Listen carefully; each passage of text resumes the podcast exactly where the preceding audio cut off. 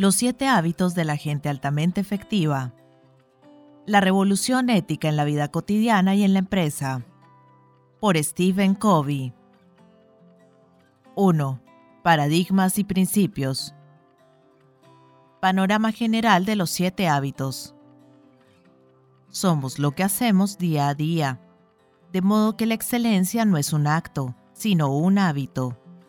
Aristóteles. Básicamente nuestro carácter está compuesto por nuestros hábitos. Siembra un pensamiento, cosecha una acción. Siembra una acción, cosecha un hábito. Siembra un hábito, cosecha un carácter. Siembra un carácter, cosecha un destino, dice el proverbio. Los hábitos son factores poderosos en nuestras vidas. Dado que se trata de pautas consistentes, a menudo inconscientes, de constante y cotidiano expresan nuestro carácter y generan nuestra efectividad o inefectividad. Según dijo alguna vez el gran educador Horace Mann, los hábitos son como hebras. Si día tras día las trenzamos en una cuerda, pronto resultará irrompible. Personalmente, no estoy de acuerdo con la última parte de esta sentencia. Sé que los hábitos no son irrompibles, es posible quebrarlos pueden aprenderse y olvidarse, pero también sé que hacerlo no es fácil ni rápido.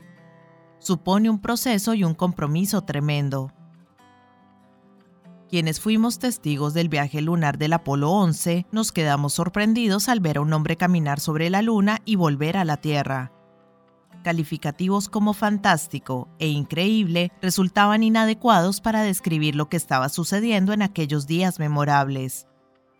Pero para llegar allí, esos astronautas tuvieron literalmente que romper y desprenderse de la tremenda atracción gravitatoria de la Tierra. En los primeros minutos del despegue, en los primeros kilómetros del viaje, se gastó más energía que la utilizada para atravesar medio millón de kilómetros durante los días siguientes.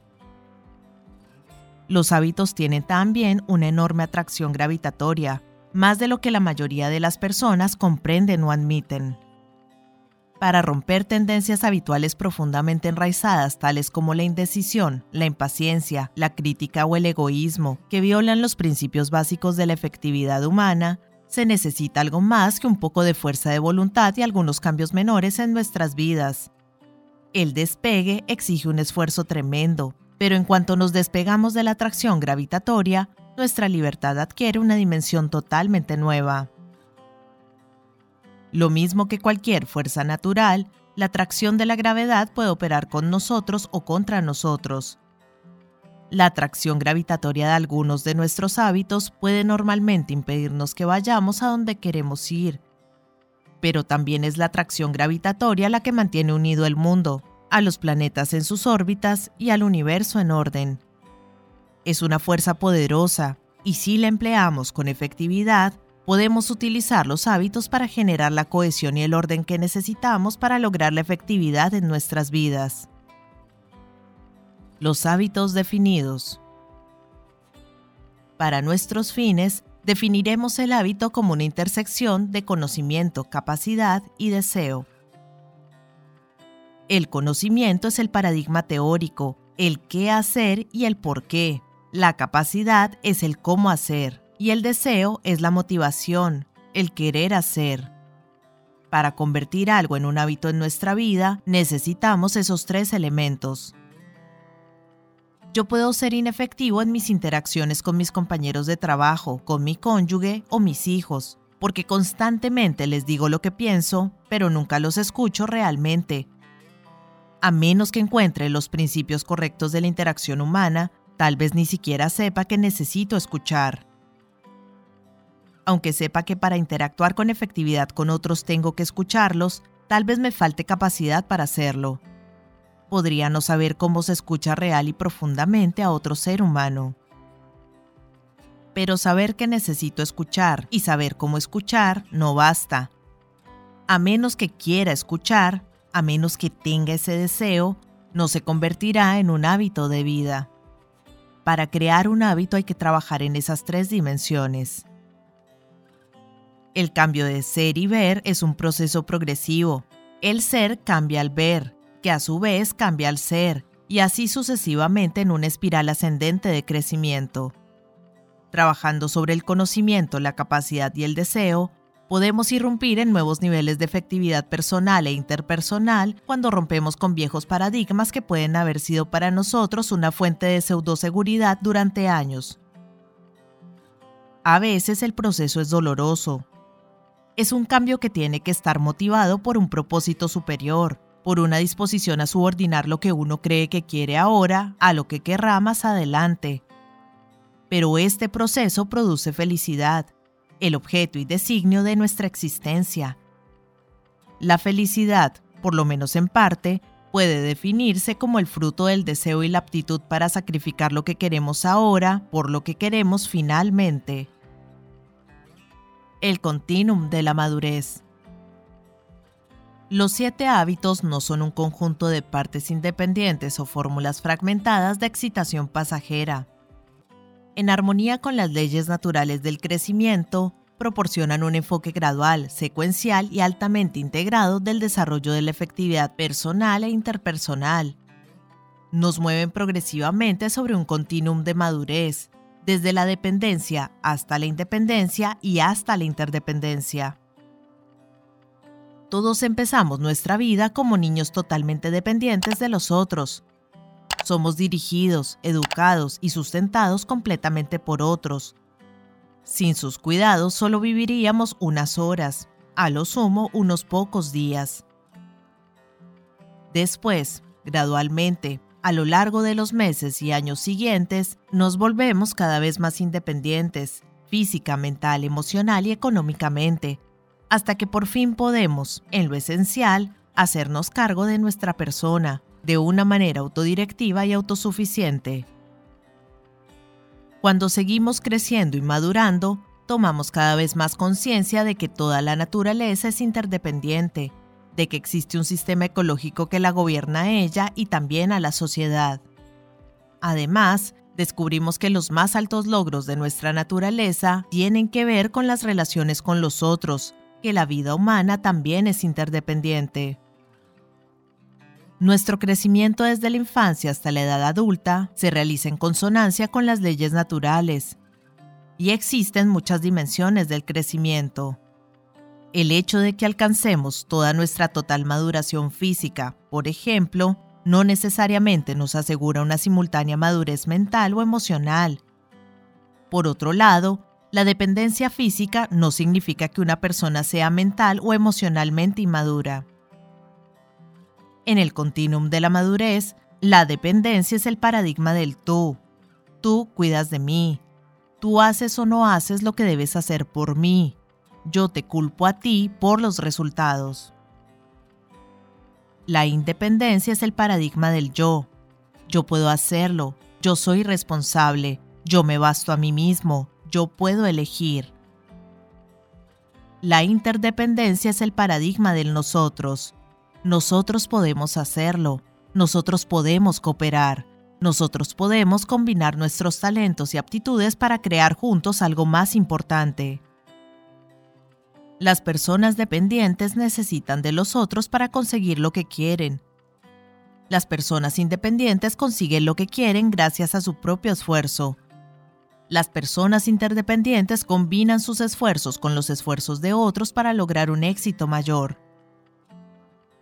Si yo soy físicamente dependiente, paralítico, discapacitado o limitado de algún modo físico, necesito que tú me ayudes. Si soy emocionalmente dependiente, mi sentido del mérito y la seguridad provienen de la opinión que tú tienes de mí. Si no te caigo bien puede resultar catastrófico. Si soy intelectualmente dependiente, cuento contigo para que pienses por mí y resuelvas los problemas de mi vida. Si soy independiente, físicamente puedo desenvolverme por mis propios medios. Mentalmente puedo pensar mis propios pensamientos, pasar de un nivel de abstracción a otro.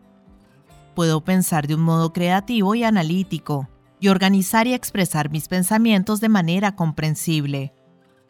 Emocionalmente, mi propio interior me proporciona las pautas. Soy dirigido desde adentro. Mi sentido del mérito no está en función de que guste a otros o de que me traten bien. Es fácil ver que la independencia es mucho más madura que la dependencia. La independencia es un logro principal, en y por sí misma. Pero la independencia no es infalible. Sin embargo, el paradigma social corriente entroniza la independencia. Es la meta confesada de muchos individuos y movimientos sociales. La mayoría del material acerca del autoperfeccionamiento pone la independencia sobre un pedestal, como si la comunicación, el trabajo en equipo y la cooperación fueran valores inferiores. Pero gran parte del énfasis actual en la independencia es una reacción contra la dependencia, que otros nos controlen, nos definan, nos usen y nos manipulen. El poco comprendido concepto de independencia tiene en muchos casos un acusado sabor de dependencia, y así encontramos personas que, a menudo por razones egoístas, abandonan sus matrimonios y sus hijos, olvidando todo tipo de responsabilidad social, haciéndolo en nombre de la independencia. El tipo de reacción que lleva a romper las cadenas, liberarse, autoafirmarse y vivir la propia vida revela a menudo dependencias más fundamentales de las que no se puede escapar porque no son externas sino internas. Dependencia como la de permitir que los defectos de otras personas arruinen nuestras vidas emocionales o como la de sentirse víctima de personas y hechos que están fuera de nuestro control. Desde luego, puede que sea necesario que cambiemos nuestras circunstancias. Pero el problema de la dependencia es una cuestión de madurez personal que tiene poco que ver con las circunstancias. Incluso en las mejores circunstancias, a menudo persisten la inmadurez y la dependencia.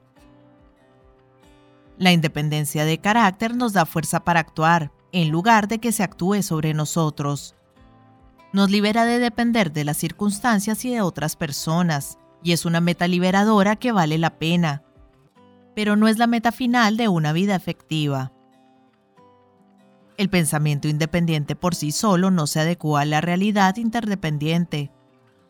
Las personas independientes sin madurez para pensar y actuar interdependientemente pueden ser buenos productores individuales, pero no serán buenos líderes ni buenos miembros de un equipo no operan a partir del paradigma de la interdependencia necesario para tener éxito en el matrimonio, la familia o la realidad empresarial. La vida por naturaleza es interdependiente. Tratar de lograr la máxima efectividad por la vía de la independencia es como tratar de jugar al tenis con un palo de golf.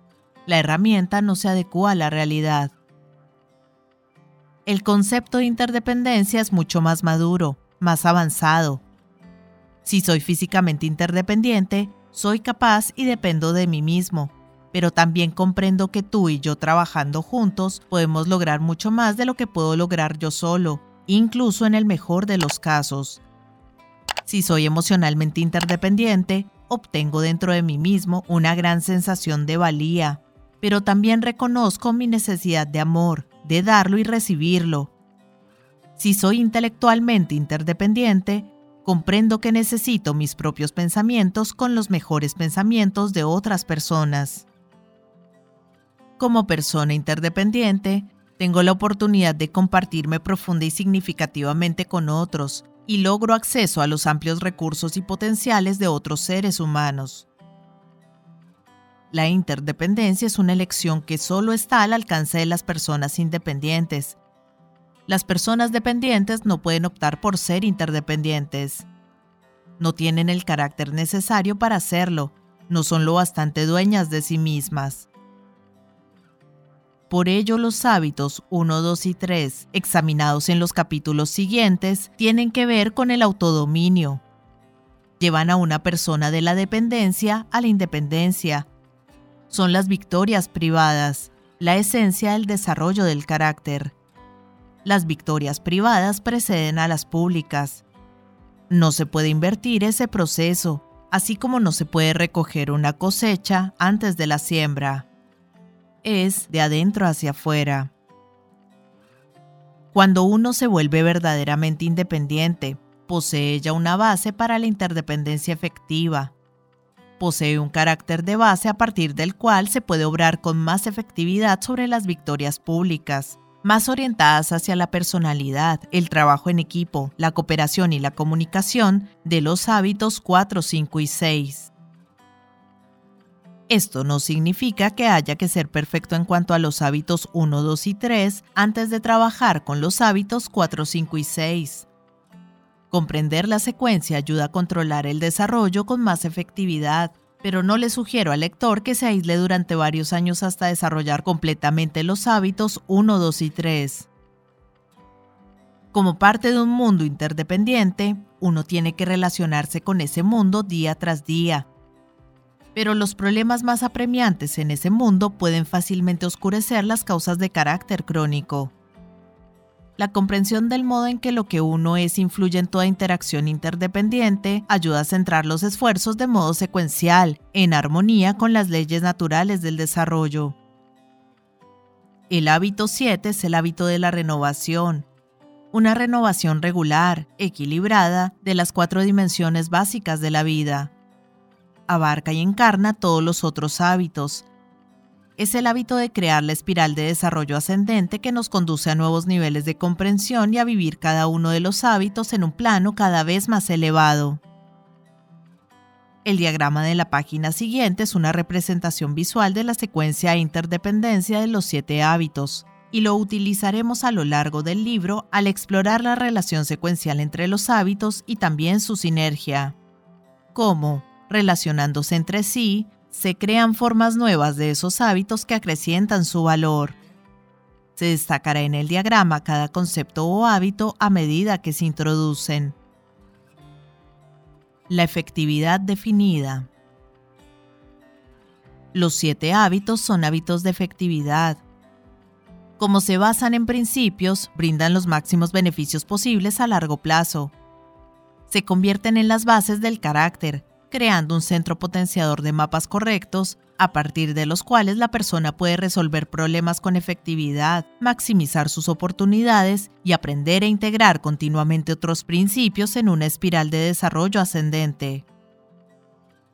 Son también hábitos de efectividad porque se basan en un paradigma de la efectividad que está en armonía con una ley natural, con un principio que he denominado equilibrio PCP, contra el que muchas personas chocan. Este principio puede comprenderse fácilmente recordando la fábula de Esopo acerca de la gallina de los huevos de oro. Esopo cuenta que un pobre granjero descubrió un día que su gallina había puesto un reluciente huevo de oro. Primero pensó que debía tratarse de algún tipo de fraude, pero cuando iba a deshacerse del huevo, lo pensó por segunda vez y se lo llevó para cobrar su valor.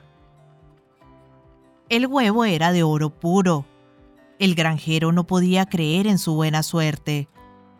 Más incrédulo aún se sintió al repetirse la experiencia. Día tras día, se despertaba y corría hacia su gallina para encontrar otro huevo de oro. Llegó a ser fabulosamente rico. Todo parecía demasiado bonito como para que fuera cierto. Pero junto con su creciente riqueza llegaron la impaciencia y la codicia. Incapaz de esperar día tras día los huevos de oro, el granjero decidió matar a la gallina para obtenerlos todos de una vez. Pero al abrir el ave, la encontró vacía.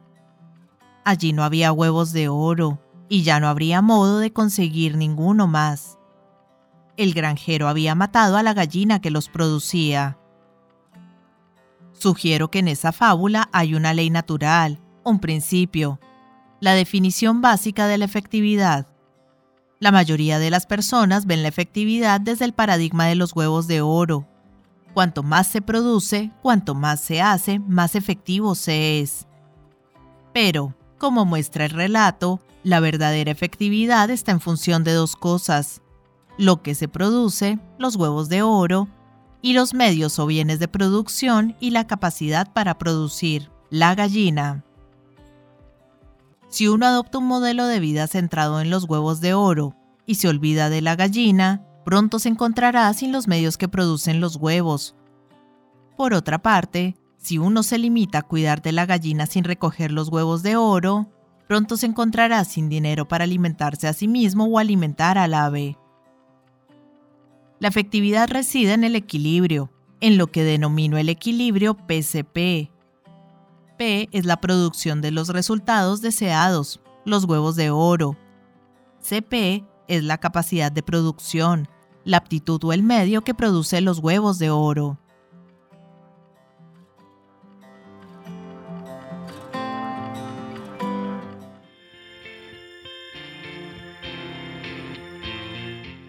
Hola gente, ¿cómo están? Mi nombre es Carolina, yo soy la voz de audiolibros leyendo juntos. Este es un hermoso proyecto que pretende poner un poco de buena vibra y felicidad allá afuera, acompañando a las personas en su cotidiano con diferentes tipos de lectura, desde aventura, suspenso, terror, cuentos para niños, autoayuda, meditaciones, en fin, lo que se les ocurra. Espero que hayan disfrutado del audio. Para mí es todo un honor que compartan su precioso tiempo conmigo. Y ya saben, abajo del audio siempre está la famosa y mágica cajita de descripción donde pueden encontrar cosas tan fascinantes como mis redes sociales. Si quieren comunicarse conmigo, si quieren dejarme un mensaje, si quieren preguntarme algo, sugerirme algo o si no les gustó y simplemente quieren quejarse, siéntanse libres de ir y expresarme todo lo que crean necesario.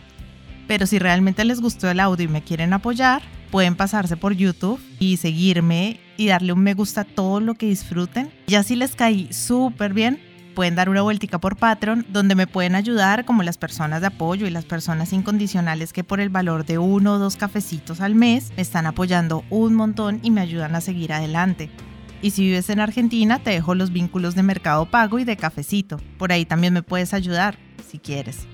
Quiero agradecerles el haber llegado hasta este momento del audio y espero que nos veamos pronto para pasar el rato leyendo juntos. Muchas gracias. Chao.